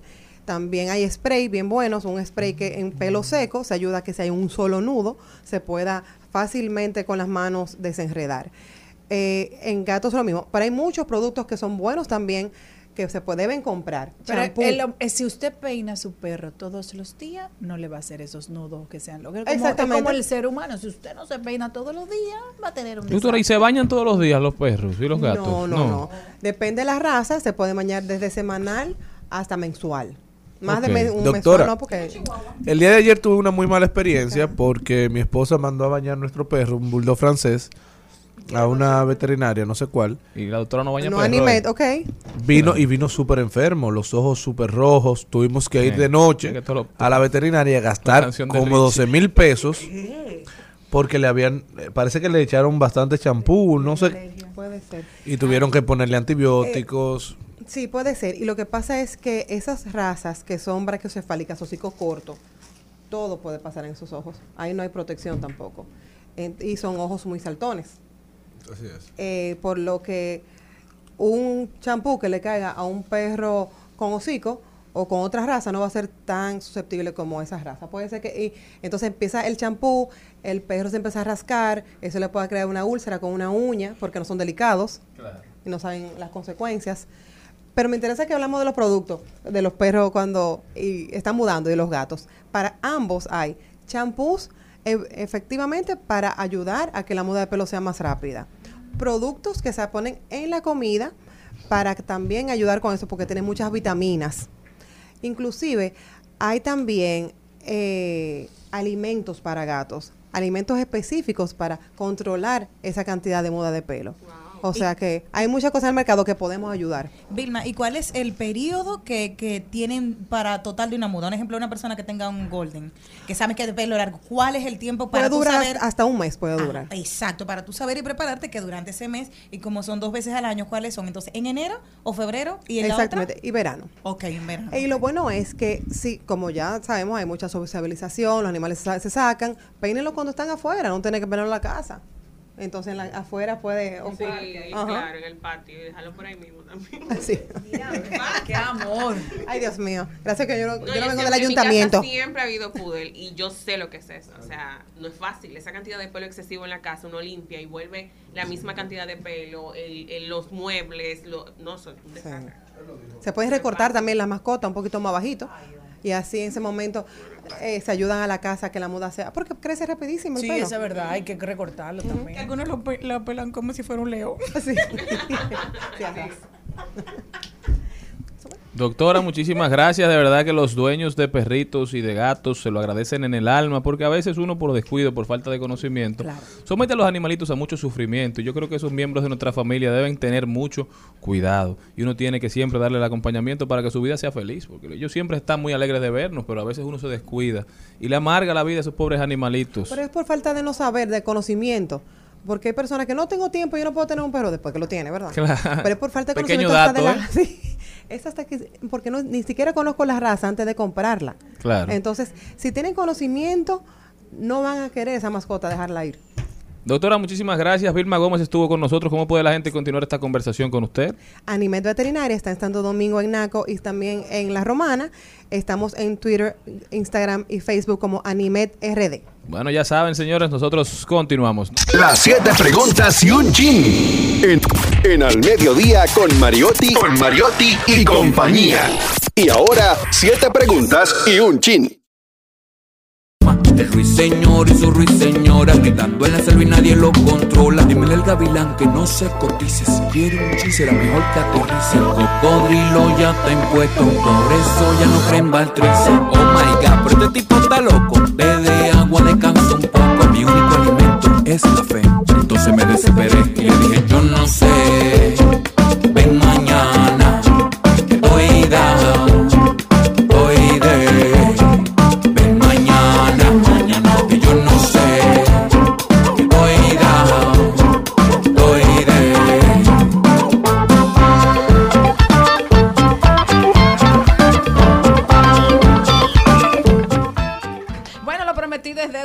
Estamos aquí, estamos felices, estamos eh, florecidos y coloridos con la presencia aquí de, de un muchacho que, que tiene pocos años en la música, pero tiene muchos logros, tiene buenas canciones, excelentes presentaciones en vivo.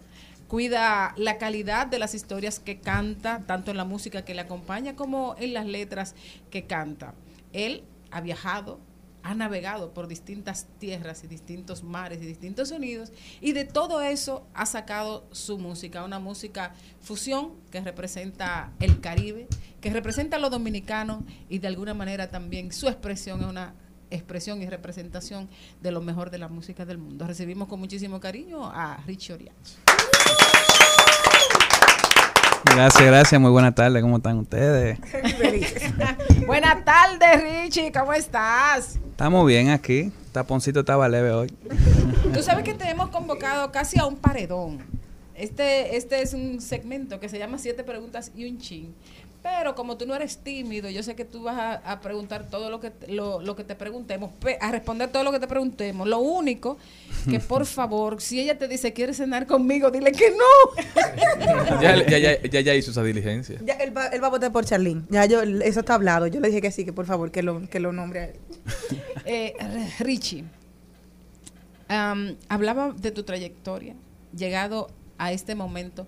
¿Cómo, cómo recuerdas tú am, cuando tú empezaste a deslumbrarte con la música? Eras un niño apenas, empezando a balbucear y, y con los deditos en el piano de tu casa. Pero ¿cómo fue esa formación, esa conformación de, de- de tu estilo musical? Mira, en mi casa eh, fue algo difícil porque hay muchas, eh, hay como muchas ramas, ¿verdad? Y ninguno de ellos son músicos. En mi casa lo que son es comerciantes, tenían negocios de colmado y eso. Eh, mis hermanos tienen otro flow, están en, otra, en otra onda, ¿verdad? Yo me incliné más por el rock. Eh, y la evolución mía desde ahí hasta lo que soy ahora se la debo muchísimo al rock y, a, y al, a la libertad que tenía ese, ese, ese género que tiene. Y para mí, No sé, o sea, no sé cómo llegué aquí, de verdad. O sea, fue, fue una búsqueda intensa dentro de mí. Me fui mucho para el campo. Eh, ya es algo que acostumbro a hacer, que voy para el campo a, llevar y también a llevarme para mi casa recuerdos bonitos y, y cuentos. En el caso tuyo que vienes de una formación musical, que estudiaste, que eres ingeniero en sonido, ¿cómo te ha beneficiado como artista? Porque tienes las dos visiones de una parte y otra, pero también en la parte creativa. ¿Dónde te inspiras normalmente? Aparte del campo, porque te puede pasar en cualquier momento. ¿Dónde ha sido el lugar más extraño donde has hecho una composición tuya? Uf, pero eso es, eso en cualquier lugar, hasta en el baño. O sea, la- fregando, todo eso sale. O sea que tú friegas. A veces friego, sí, me pongo ahí a fregar. Eso, eh, mira, si tú supieras que las mejores canciones las he escrito yo ahí, digo, oye, esto, espérate, vengo ahora, dejo el fregado a mitad, me meto para el estudio. Porque así como dice ella, yo tengo la ventaja de que también estudié eh, producción y ingeniería en sonido. Entonces, para mí, por ejemplo, este disco, que empieza con esta canción que se llama Todos los animales se drogan, una locura. Es... No me digas que nació fregando. Mi Eh, perrita no. No me digas que nació que no. fregando. Mira, es, es- que no. esta es la primera canción que yo pro- que yo trabajé la ingeniería de sonido completamente y la producción. Eh, el, ingeniero, el ingeniero de mezcla en Puerto Rico, eh, que yo siempre hago mis discos, mis discos con él, eh, ya es un pana que lo entendemos muchísimo. Y, y nada, estoy, estoy un poco fundido con eso porque ya tengo tanta herramienta a la mano y es una bendición poder estudiar y, y aplicarlo a lo Pero que yo hago. realmente nació fregando. Esa canción, no, no, no, esa no, pero hay, Ah. hay muchas que han salido fregando. Una, una pregunta, eh, tú hablas del campo, eh, esa no es mi pregunta, pero ¿de qué campo eres? Mi familia es de Santiago, Licey al medio y de La Vega. cerca de Ah, Fantino, por ahí. sí, sí. chévere. Sí. Muy bien, como debe ser. ¿De hecho mi pregunta? No, yo lo que quiero saber de qué campo eres. Una cosa, tú sabes que las plataformas para resaltar el arte y resaltar las cualidades positivas de un artista eh, muchas veces son muy positivas. ¿Resultó eso para ti cuando ganaste en el 2018 el Premio Soberano? En realidad sí, para mí esa plataforma aportó mucho eh, y más para que la gente crea lo que estamos haciendo, porque al final eh, ya ahora mismo todo se trata de números. Uno va y dice, ah, ¿cuántos seguidores tiene? Tanta, tanta cosa, no sé qué. Ahí es que la gente está enfocada ahora mismo.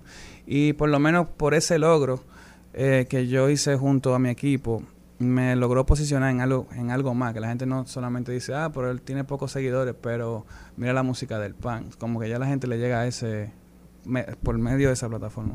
Richie, muchos artistas han opinado sobre el tema y es sobre la inconformidad de muchas bandas eh, que cantan música de artistas como tú, famosos, y monetizan sobre ella. ¿Cuál es tu parecer sobre todos estos grupos musicales que han surgido, que se han puesto muy de moda, que si bien es cierto, promueven la música de un artista y hace que se conozca, pero también monetizan? eh, la gente quiere ir o- oír un artista y lo oye con una banda y fácil se le quitan las ganas. Bueno, yo no, no me gustaría como no dejar a la gente que toque mi música. Para mí es un honor que la gente considere, los músicos consideren usar mi, eh, parte de mi repertorio en lo, en lo de ellos. Sí, yo siento que los tributos y ese tipo de cosas cuando el artista está vivo es un poco como raro porque ahí no hay una, no hay una, una asociación que se encargue de llevarle De regular eso. de regular eso. Eh, aparte de eso, yo creo que, que está bien que lo sigan haciendo porque al final, si no hay una ley que regule eso, o si la hay, ¿por qué no está trabajando? ¿verdad? Porque eso pasa también, por ejemplo, con Sodalle y la voy a meter al medio así. O sea, hay, hay, hay cosas que están sonando en la radio mía y en, en pila de lugares que ellos van y cobran un cheque y al final cuando tú vas a buscar eso te, te saldan con un relajo como te dicen cuántos seguidores tú tienes por un, por ejemplo ellos no tienen una forma de medir eh, el trabajo la importancia del trabajo de un artista Completamente de acuerdo contigo. Lo, mejor para, si un punto de partida sería que te busquen el cheque y vamos de ahí y empezamos a negociar, ¿verdad? exactamente Richie, para nosotros es un placer tenerte aquí, de verdad. Cuéntame un poquito cómo ha sido todo el proceso desde que empezaste con Viaje al Infinito. Yo soy fanático, Fanático, tuyo fanático. desde que el único video de la flor que había era el del teachercito con la guitarra en YouTube, que no aparecía por parte. ¿Cómo ha sido el proceso de Viaje al Infinito? Ser nominado al Soberano, ser nominado a un Grammy Latino. ¿Cómo ha sido todo ese proceso de crecimiento? La gente opinando también sobre la, lo que está sacando al mercado un- de un género, digamos, ese, ese folclore, ese, esa mezcla de todo lo que tú estás haciendo. A, Súper disruptivo. Claro, y pero el último disco, Maquiné, que fue más jazz. La gente no se lo esperaba, ha sorprendido a mucha gente. ¿Cómo fue todo el proceso? Fan y artista. y la que faltan. Mira, para mí eh, esto de hacer música es un trabajo como cualquier otro, como ser doctor, como ser abogado. Eh, yo he aprendido a, us- a usar la disciplina, la poca disciplina que he tenido, que va creciendo, ¿verdad? Como que eso no es algo de la noche a la mañana que uno logra cosas. Pero al ver los resultados, al ver que, que vale la pena, que sentirse como uno se- como yo me siento cuando escucho mi música, que la que tengo gente alrededor que está escuchando mi música y le encanta, eh, es algo que me dice que no pare. Entonces, llegar, por ejemplo, a hacer este disco de Maquiné eh, con estos músicos súper increíbles, que de la talla de Quincy Jones, que son los músicos de, ese coro, eh, para mí es un honor, o sea, es que yo le pueda, que yo pueda llegar por medio de mi, a mi energía musical, ¿verdad? Eh, independientemente, sin disquera, sin nada de eso, que yo no cuento con nada de eso ahora mismo, ni nunca he contado. Para mí, vale la pena 100% y yo creo que yo no me voy a parar en un disco de jazz, yo voy a hacer uno de mambo, uno de, de lo que sea. A mí, el- o sea, personalmente el dembow, que yo sé que me van a preguntar, el dembow no es algo que me encanta, me tripea escucharlo de otra gente, de gente, de gente de barrio que hace su música. Eso yo sí lo respeto.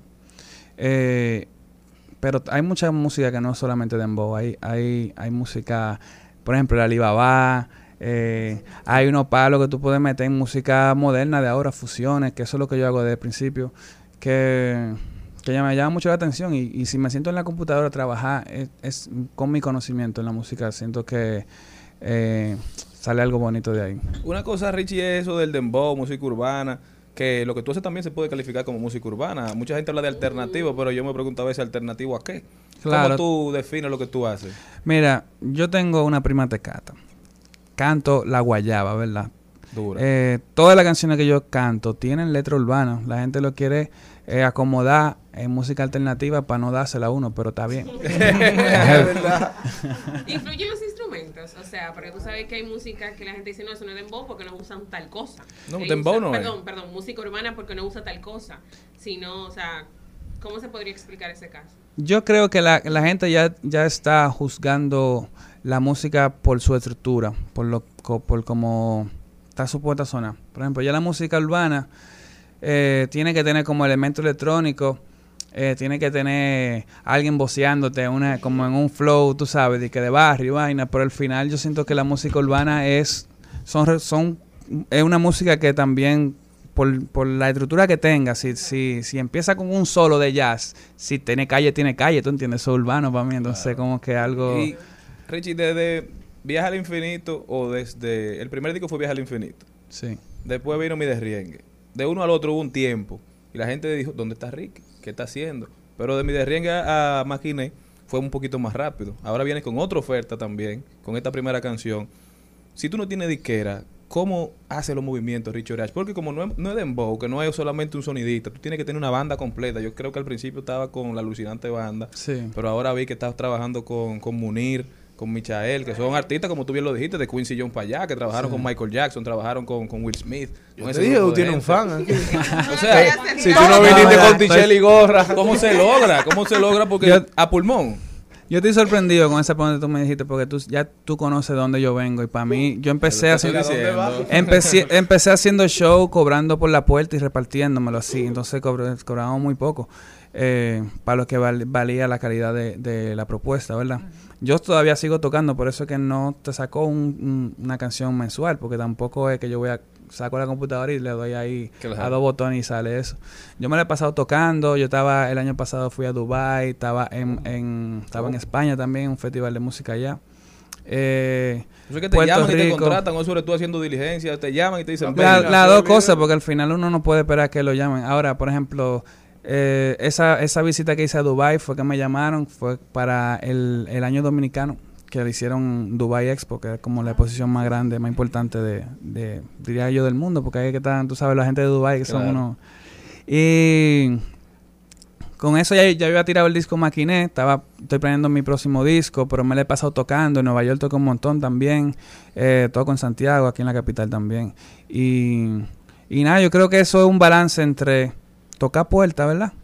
y la gente también llama y ya sabe lo que ya sabe lo que uno lleva al producto, exactamente. Richie, en el en este video tan particular y maravilloso, todos los animales se drogan, que hay de un poquito de todo, me gusta. Muy, muy, muy pintor. ¿Qué? ¿Cómo surgió? ¿Cómo, cómo pudiste engranar todo? O sea, ¿cómo, cómo fueron esas piezas? ¿Cómo, qué- ¿Cómo surgió la idea? Mira, primero que todo, y un- un- Sí.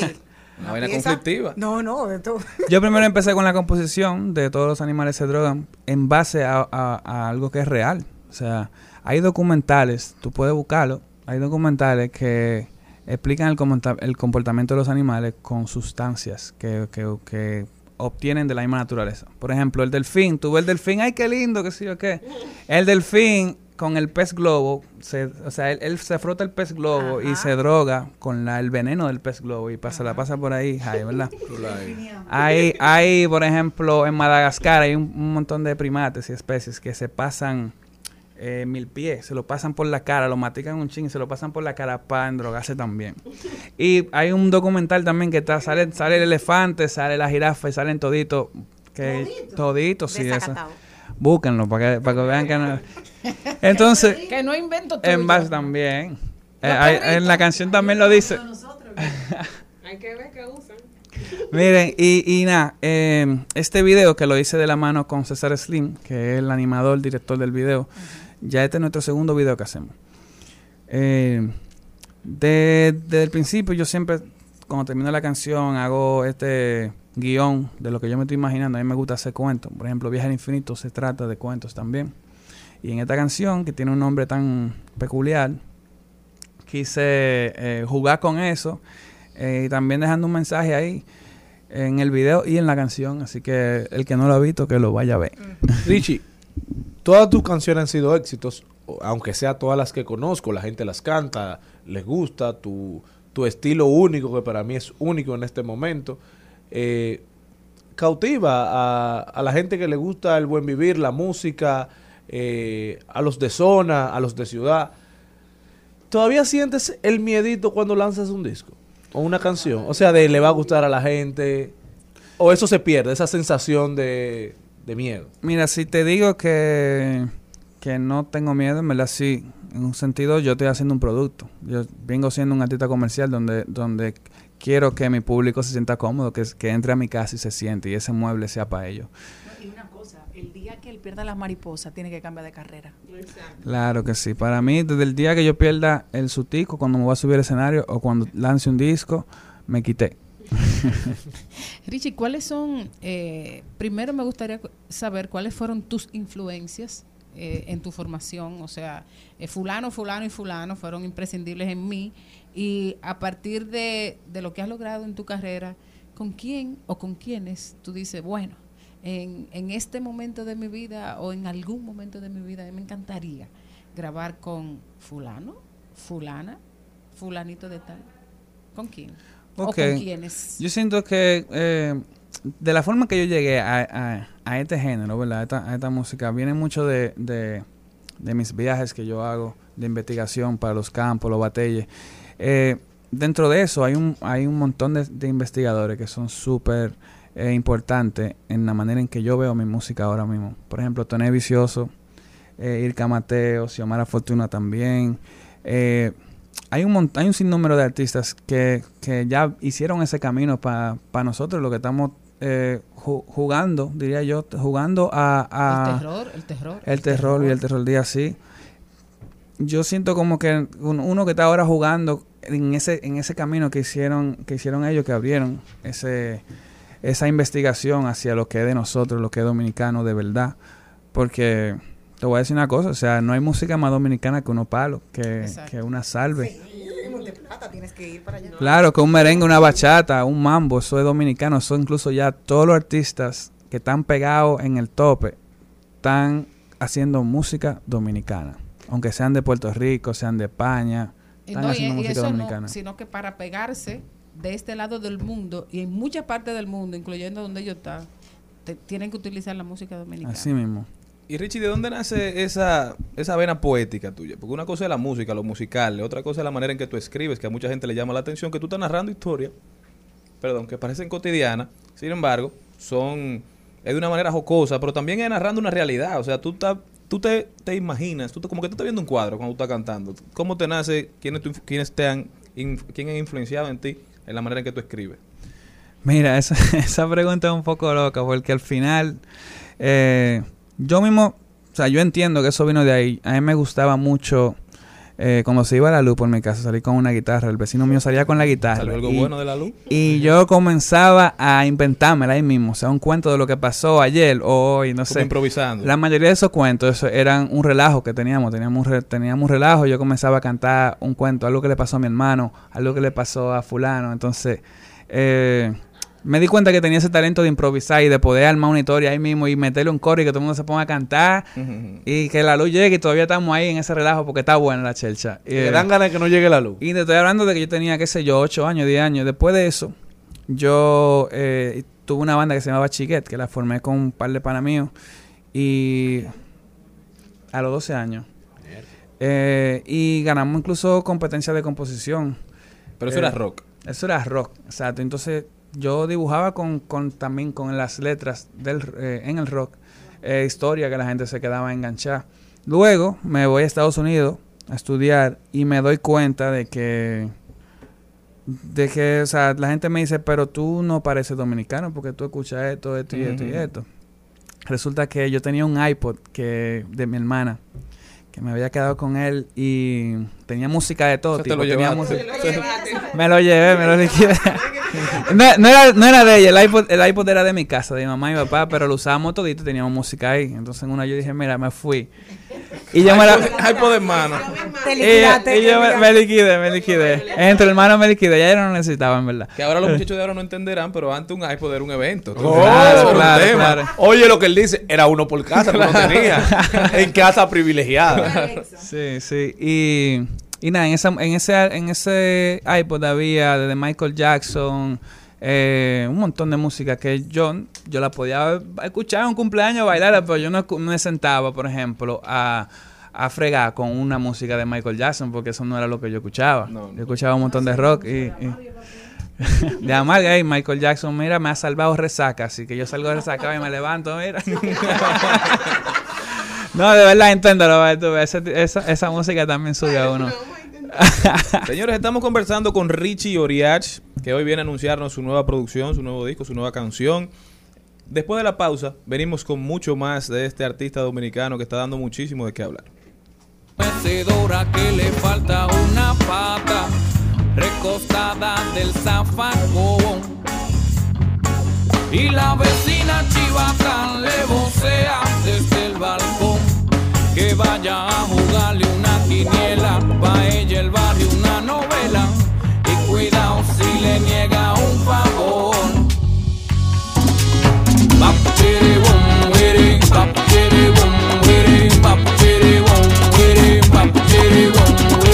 Estás escuchando Al Mediodía con Mariotti y compañía. Seguimos, segui- seguimos con Al Mediodía, con Mariotti y compañía.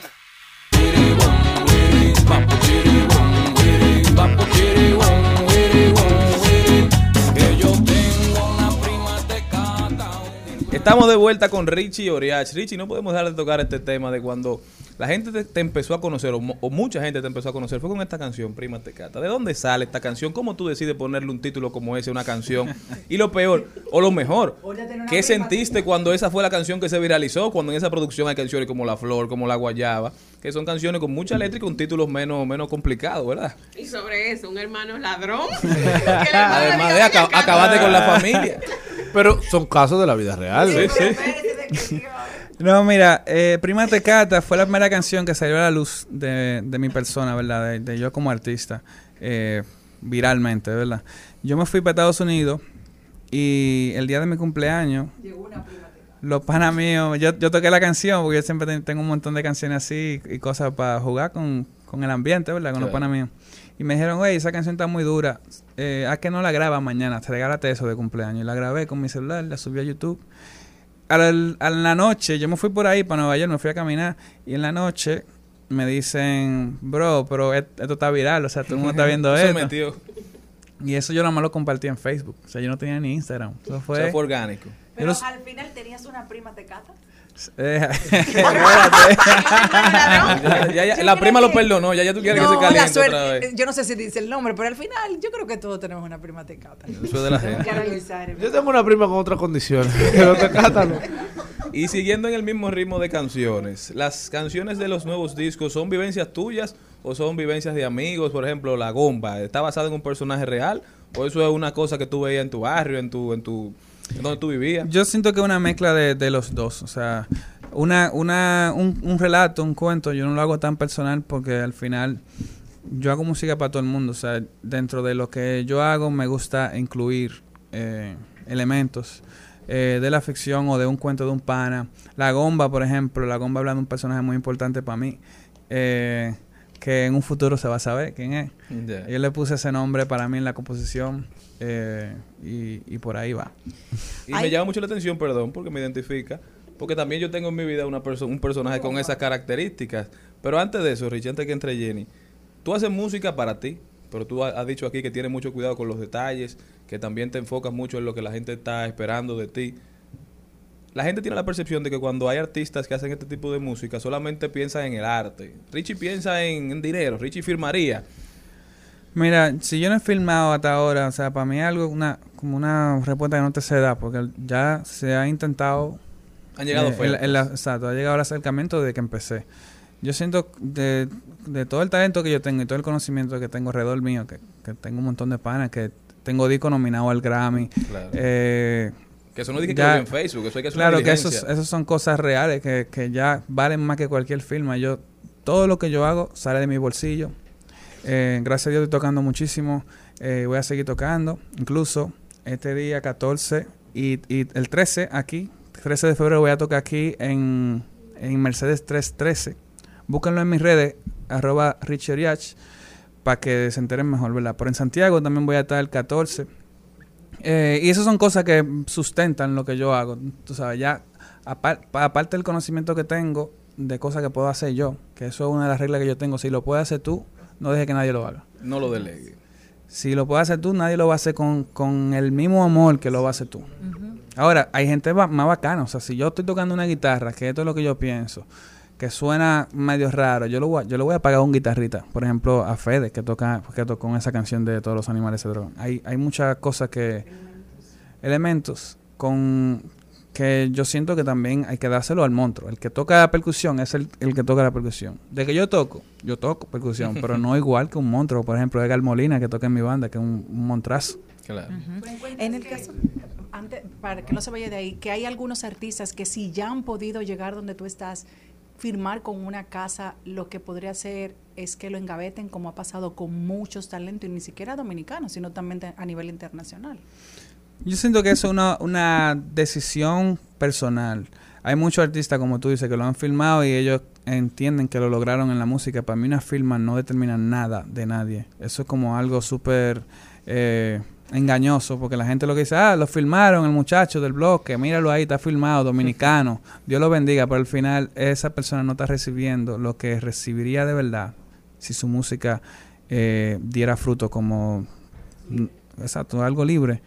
Eh, y nada, cada quien, el que quiera filmar, que filme. Yo, yo simplemente mantengo mi posición. Me gusta tener el control de, de mi sentimiento, que el sentimiento que le pongo a mi música y el valor que tiene. Yo creo que todavía no hay una firma que sea igualado. Qué chulo. Eh, hoy es el día de Nirvana. empe- Empezamos así el programa el día de hoy porque es la parte espiritual, la parte de, de- de relajación, la parte de que te hace feliz. Fuera de la música, ¿cómo, se relaje, cómo te relajas tú?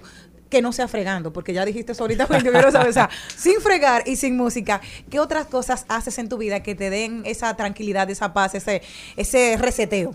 Mira, y, y yo que yo que me pongo en la- ahora aquí en los medios, digo que el que más friega. Yo no friego tanto, en verdad. yo nunca he fregado tanto. fregador. Y que Sí. Friega. yo no frego tanto, en verdad. eh, las, las cosas que me dan paz, que me sacan del mundo de la, de, tú sabes, de todo este ruido en la música. eh, me gusta ver muchos documentales de animales, de verdad. Yo me crié viendo documentales de animales y todavía la, la única, el único momento que yo puedo buscar la paz de no pensar en nada es viendo un documental de animales. Eh, el que no ha intentado eso, mira, que lo haga, que se busque uno de David Attenborough, que se, cuando este tigre comience a hablar y tú comienzas a ver eh, toda la grandeza que tiene el, mundo y su naturaleza, eh, tú, vas a caer rendido ahí, tú vas a estar en una zona súper eh, especial. Igual, yo tengo, empecé con la pandemia que era, que es trabajar con plantas. Yo tengo un montón de plantas en mi casa y me la paso eh, con eso y le canto, incluso le canto canciones nuevas que me salen ahí mismo y, y la grabo. Eh, y hacemos como ese intercambio, la mata me dan inspiración, yo le canto a la mata. No, y deben de estar bellas porque hay que hablar a la mata. Sí. dice mi mamá. Sí, tan lindísima. Ayer me nació una, una, una enredadera lindísima que tengo allá. Richie, ¿de dónde salen las, las, los videos, los audiovisuales? Te- Vemos que tus audiovisuales siempre son sumamente disruptivos. ¿Eso es el director o tú pones parte de la idea? Yo, en la gran mayoría de todos los trabajos audiovisuales, eh, yo tengo una posición y un guion ya eh, que lo propuse. El director siempre va a tener la libertad de de sumar, claro. Entonces ahí hacemos un, un conglomerado de ideas y llegamos a este resultado. Por ejemplo, en, en Todos los animales se drogan, esa idea de, de- de que... Ese nombre de- pesa. De que, yo, de que yo estoy ahí encaramado en una mata, en una casa de árbol y comienzan a salir todos estos animales súper psicodélicos. Eh, empezó como un guion mío, pero al, al final este artista que va a trabajar todo lo que es el visual, va a enamorarse del proyecto y va a querer eh, también a- a- eh, aplicarle ese, ese cariño al, al trabajo. Y esto fue lo que le pasó el resultado. Este es para mí el video más cool que yo he visto en animaciones. Alguien que me diga lo contrario. Al final, Richie, ¿cómo tú quieres que la gente perciba lo que tú estás haciendo y cómo, por qué tú entiendes que cuando alguien sale con, con tu narrativa, con la letra que tú haces, con el estilo de música, todo el mundo se vuelve loco? Sin embargo, poca gente lo hace.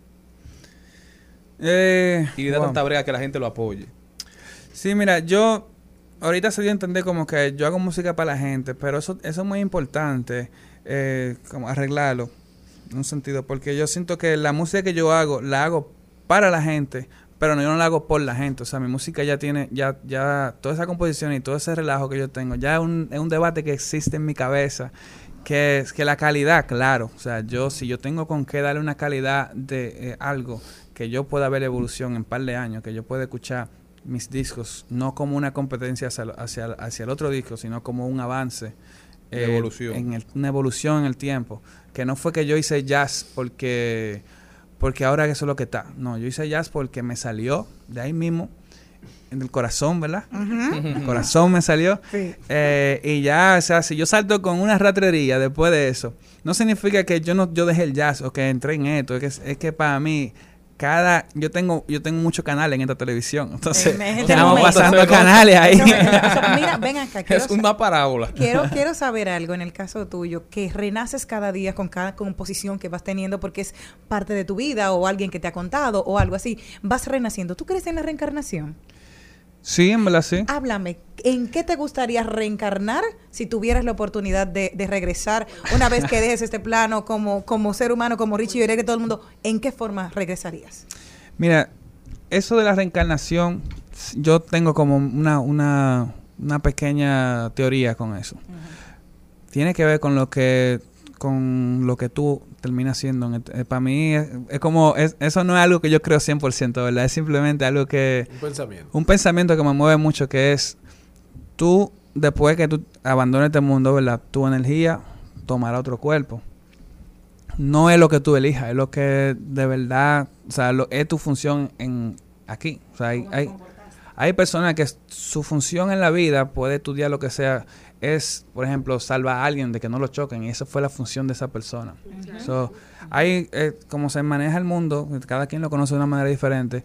eh, yo, no, yo no creo en las coincidencias ni en la suerte. Para mí, todo lo que está aquí ya, ya pasó hace muchísimo tiempo. Eh, y simplemente esto es una reproducción de, la, de, la, de, de esa estrella que se explotó hace muchos años.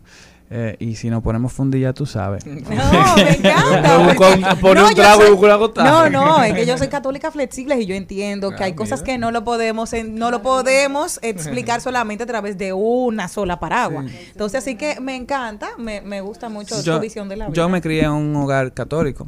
Yo Eh, todavía sigo con la misma, con la, o sea, tengo ese, con- conozco la Biblia más que muchos libros, más que cualquier otro libro, porque en mi casa es- eso es lo que se, se hacía, rezar.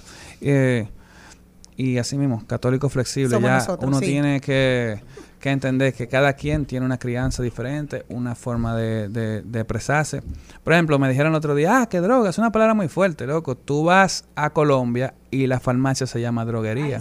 Drugstore, donde los gringos, drugstore. Exacto. Dime que la droguería, como yo me quedé, oh, qué moderno. Exacto, entonces al final droga es una cosa que la han puesto aquí como una como algo malo, pero las, las drogas son la medicina, la- las drogas son el- puede ser el alcohol, puede ser un cigarrillo, puede ser muchas cosas. Ahora, las malas costumbres y los vicios, eso es lo que dañan. O sea, tener el exceso de, de, de hacer algo que no, no está bien o las cosas ilegales, Que te ¿verdad? haga daño. Exacto.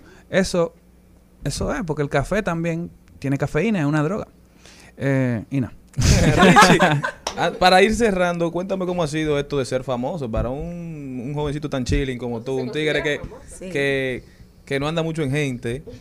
¿Cómo ha sido este proceso de que te reconozcan? Me, me pasó con Vicente, me pasó con Ale Ferreira, que me los encontraba en la calle y los veía en una esquina y la gente que se les pegaba y ellos como que no disfrutaban mucho ese proceso. No eran desagradables ni nada, pero como que estaban en su mundo, era de noche, era en ambiente de disfrute. Porque no, no se mete en el chip de, de que soy famoso. Yo Exacto. salgo a compartir como Aunque una gente normal. El dominicano no es tan de, de- de celebrar a, a las figuras, pero ¿cómo ha sido tu experiencia? A mí yo siento que la gente se me acerca muy educada. eh, se me acerca mucha gente cuando salgo, pero también saben respetar. Si yo estoy en un restaurante, es muy raro que alguien se me pegue, se me pegue a pedirme una foto o busquen el momento adecuado. Para mí yo siempre estoy encantado de, tú sabes, porque al final yo estoy ahí gracias a ellos. Claro. Eh, sí, soy un poco cuando hay muchísima gente, yo tengo que desaparecer de ahí porque a mí no me gustan la, la- como Las la, multitudes. a las multitudes, no me gustan mucho. Pero aparte de eso, uno disfruta el cariño que y, y- y cuando lo que uno hace le rebota a uno con ese mismo cariño. Reiterar dónde estarás el próximo lunes y martes para las personas que te aman. Miren, señores, yo voy a tocar aquí en Santo Domingo el 13 de febrero en Mercedes, Mercedes 1313. Exacto, Mercedes 313. 313. Eso en la zona colonial. Busquen en mi perfil de Instagram, arroba Richie Oriach, tu muchacho el DH. Y también voy a tocar. Sí, voy a tocar en Santiago. Voy a tocar en Santiago, señores, también, para que lo tengan pendiente el día de San Valentín, 14 de febrero. Esto es un, estos dos paris, van a ser dos paris para hacer coro. Yo personalmente quisiera que de ahí saliera una pareja o una bonita amistad. O sea, que van a ir muchos solteros, van a ir gente que, que, que en pareja han disfrutado mi música a lo largo del tiempo y vamos a gozar un montón. Y así se llama el evento, Corito Íntimo con Richie Oriach. El 13 de febrero en la capital y el 14 de febrero en Santiago. Señor, el precio está súper cómodo. Parece que es un regalo de Richie a toda la comunidad que le sigue y las boletas están en la venta en tix.do. Compren la hora que se están acabando. Richie, vamos a cantarle un chingo a la gente para despedirnos, así a capela. ¿Qué le quieren escuchar? Tu canción favorita, no, la, tu- la- la favorita Richie, tuya. Dile que tú cantas si él canta primero un chin de la guayaba. No, no, no, no, vamos a dejárselo a él, que el artista está aquí. Mi pai te quiere, tu mai me adora. ¿Qué tú esperas? Vamos a cosechar. Ya mi sobrina quiere un primito. Ella dice que lo va a cuidar. Uf, qué fuerte. La dueña. Señores, Richie Oriach con nosotros. Muchísimas gracias, Richie, por haber compartido con nosotros. Un placer, de verdad. Vamos todos a apoyarte este 13 aquí en 313 en la zona colonial. A todos ustedes, mi gente, muchísimas gracias por compartir con nosotros, por aguantarnos, por soportarnos. Hasta mañana, pueblo dominicano, si Dios quiere. Ya mi sobrina quiere un primito. Ella dice que lo va a cuidar. Oh, ah, yeah,